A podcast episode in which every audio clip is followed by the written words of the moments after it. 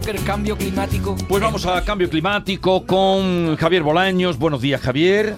¿Qué tal? Muy buenos días. Que por cierto, este va a ser eh, el último espacio, programa ya que vamos a tener contigo, ¿no? Bueno, no sé si a la temporada que viene volveremos. ¿eh? Bueno, no...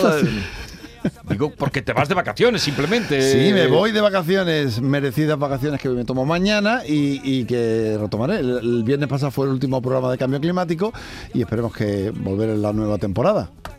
Esperemos.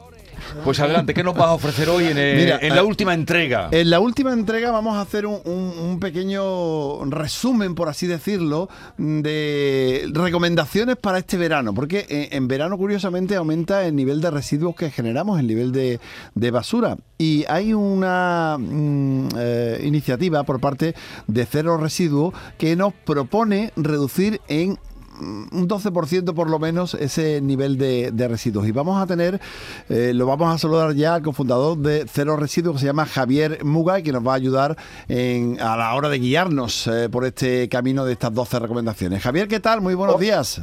Hola, buenos días, encantado. buenos días y gracias por, por, atendernos. A ver qué nos. Mira, por ejemplo, eh, una de las cosas que hacemos en, la playa es, como lógicamente, es protegernos, ¿no? Y utilizamos crema, cremas solares, ¿verdad, Jesús? Bueno, pues, ¿sabes que eh, se vierte al agua entre 6.000 y 14.000 toneladas de crema solar todos, todos los años. A ver, repite eh, la cifra, por favor. Entre 6.000 y 14.000 toneladas de crema solar. O sea, eh, tú imagínate lo que tú te echas, lo que pesa, lo que tú te echas. Pues 6.000 a 14.000 toneladas. Increíble. ¿Y eso cómo lo podemos evitar? Bueno, eh, Javier, ¿eso cómo, cómo lo podemos evitar? Dínoslo tú. Aquí lo, ideal sería utilizar una crema solar que sea biodegradable, ¿no? hay tipos de cremas solares y es importante que miremos la letra pequeñita a veces, porque las cremas solares Em, sí que es verdad que hay algunas que dañan un poquito el mar, ¿no? No, solo es que sean 6.000 toneladas, sino que esas 6.000 toneladas no se biodegradan y, entonces al final acaban pues comiéndose los peces y al final pues nos vuelven un poquito, digamos, a, em, nos vuelven a la cadena trófica, nos vuelve la alimentación. Si pescamos un pez que ha comido crema solar con algunos ingredientes que no son los ideales y eh, los acabamos comiendo y bueno, es interesante eh, leer la letra pequeñita de las, de las cremas solares para, para conseguir eh, pues una crema solar que al menos sepas que se biodegrada y que, que bueno, la, vas a soltar porque al final el, mar pues suelta, te hace soltar la crema un poquito pero lo ideal es que no luego no, afecte no afecta a los animales ni al mar ni, bueno pues crema biodegradable. Hablando de la hablando de la cadena trófica algo que mm, lo tenemos ya súper asumido que va en la cadena trófica son los microplásticos. Por eso otra de las recomendaciones que nos hacen de cero residuos es mm, eh, evitar al máximo la botella de plástico este verano verdad claro es que realmente además eh, te sale a cuenta no llevar botellas de plástico. O sea te compras una botella de acero inoxidable de aluminio al menos eh, pues te va a costar igual 10 euros, 15, pero, pero es que si vas contando la, la de veces que compras botellas de, plástico, eh, yo creo que es una inversión muy muy rentable para tus, tu bolsillo y para el medio ambiente. Así que yo creo que ahí no hay excusa. Hay que coger la botella, llevarla siempre y, y, oye, nos ahorramos dinero al final. Oye, nos apuntamos lo del agua y ya que estamos hablando de agua, fundamental ahorrarla, ¿verdad? Claro, es que al final el agua la estamos gastando diariamente y bueno, hay pequeños gestos que nos pueden hacer ahorrar bastante agua, ¿no? O sea, reducir un poquito las, los baños, oye, limitémoslos un poquito, las duchas, eh, se pueden reducir también el, tamaño de las duchas y sobre todo pues usar la lavadora y el lavavajillas eh, pues bien cargados y con el programa Eco, ¿no? Al final, estos pequeños, no nos cuesta mucho hacerlo y vamos a ahorrar al final muchísima agua al medio ambiente. Oye, ya que estamos hablando de las duchas, en higiene personal también se pueden hacer cosas relacionadas con los residuos, porque queramos o no, cuando nos cepillamos los dientes, cuando nos duchamos, cuando nos lavamos las manos, cuando nos echamos desodorante, estamos contribuyendo a ese aumento de residuos, ¿verdad? Sí, nosotros eh, recomendamos pasarse a, a, productos que no tengan plástico, sobre todo, porque al final Em, se pueden encontrar muchas cosas a granel, ¿no? O, por ejemplo, cepillos de, bambú que son biodegradables, se pueden encontrar cosmética, los champús y los jabones de, pues sólidos para que no tengan un envase de plástico.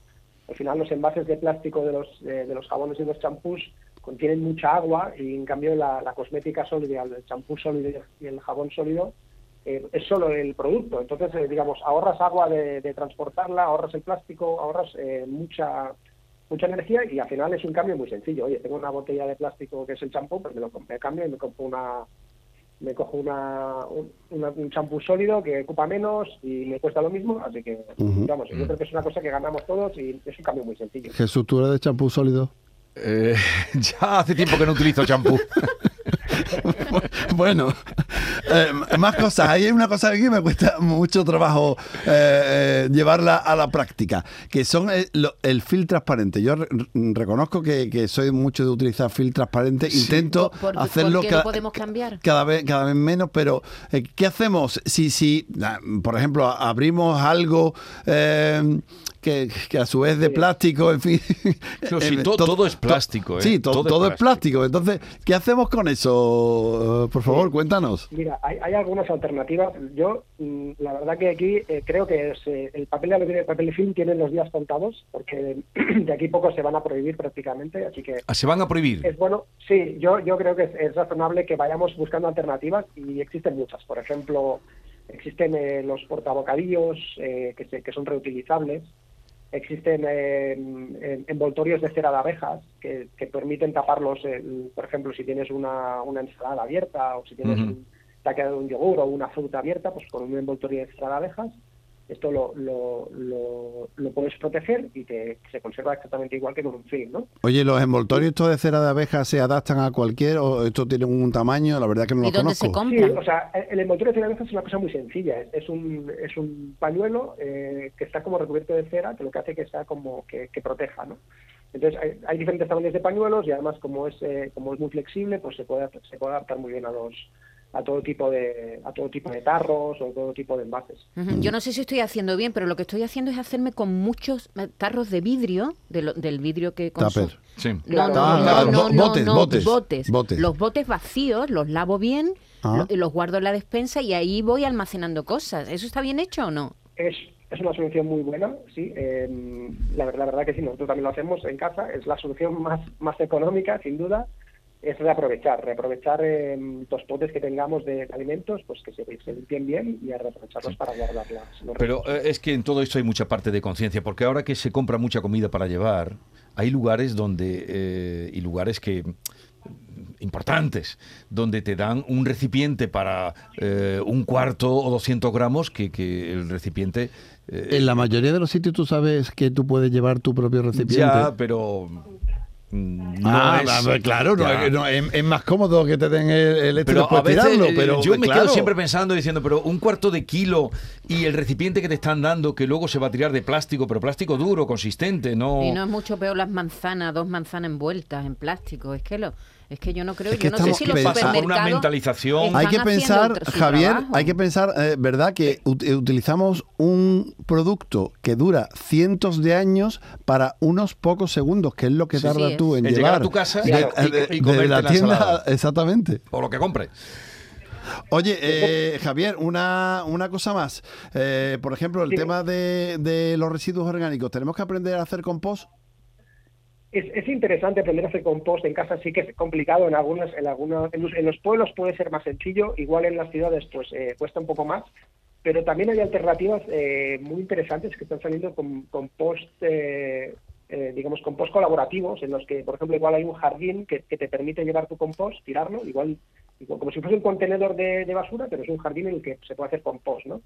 Y esto están apareciendo, están apareciendo sitios por toda España que, que permiten hacer, eh, digamos, con tus restos orgánicos, los llevas a hacer compost a, a la- digamos, a, a una cuadra o más cerca Ujú. y pues lo puedes tirar y lo puedes hacer compostar y sabes que tus residuos orgánicos, aunque estés en una ciudad, pues los estás eh, totalmente biodegradando y vuelven a... Bueno, por completar, eh, Javier, que nos quedamos sin tiempo. Muchísimas gracias por, eh, por atendernos, por estar con nosotros y por ayudarnos a reducir los residuos este verano. Seguiremos insistiendo. Javier. Seguiremos insistiendo. Hasta luego. Adiós. Bueno, eh, uno- una última cosa. Eh, no se puede hacer todo. Es decir, vamos a proponernos hacer pequeñas cosas. De todo esto que hemos dicho, quizás no podemos hacerlo todo, no podemos abarcarlo todo. Vamos a hacer Pero hay que tomar conciencia. Vamos a ir haciéndolo poco a poco. Voy a buscarle la crema solar medida, biodegradable que no sabía que existía. Eso es Me acabo de enterar hoy. Ya se ha enterado ella de una cosa. Sí, sí. Estupendo, ojalá todo el mundo se haya enterado de alguna cosita y la vaya incorporando a su método de vida. No os agobiéis, no hay que hacerlo todo, pero sí poquito a poco. Javier Bolaños, que Hasta tengas unas buenas vacaciones, Gracias. disfruta, gasta lo que pueda, que da mucha alegría y pásalo bien. no es normal. Yo quiero cambiar el mundo, lere, lere, quiero cambiar el mundo, lere, lere, quiero cambiar el mundo. Yo quiero cambiar el mundo, lere, lere, quiero cambiar el mundo, lere, lere, quiero cambiar el mundo. Esta es La Mañana de Andalucía con Jesús Vigorra. Canal Sur Radio.